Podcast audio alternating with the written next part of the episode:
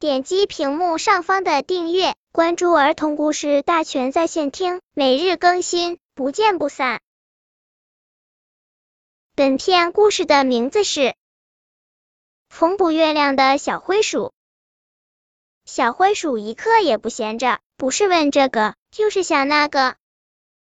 今天，他又坐在门槛上，对着月亮发起呆。原来。他在想一个很深的问题：月亮为什么少了一块？小灰鼠百思不得其解。有了，缝补月亮，把少的那块给月亮补圆。想到这儿，眉头紧锁的小灰鼠笑了。小灰鼠起早贪黑忙起来，今天到百花园采集醉人的花香，明天到百草园收集让人清爽的绿丹素，后天踩着天梯采摘松柔飘香的云朵。大大后天到天池洗去身上沾的灰点点，再用芳草园里的千仞草拧成细绳，将仅有花香染有绿丹素的松软云朵缝补的结结实实。云朵缝好了，小灰鼠小心的把它揣进怀里，它要用它把少了一块的月亮补圆。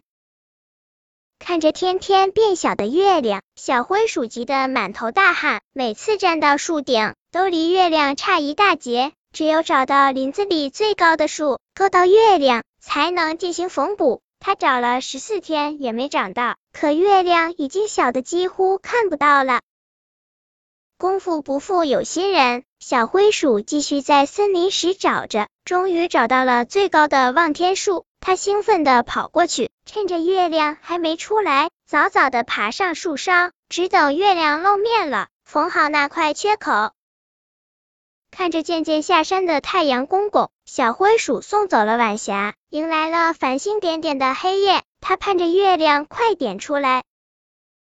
一颗流星擦亮夜空，小灰鼠急忙问：“请问月亮什么时候出来？”流星一闪而过，根本没听清小灰鼠说什么。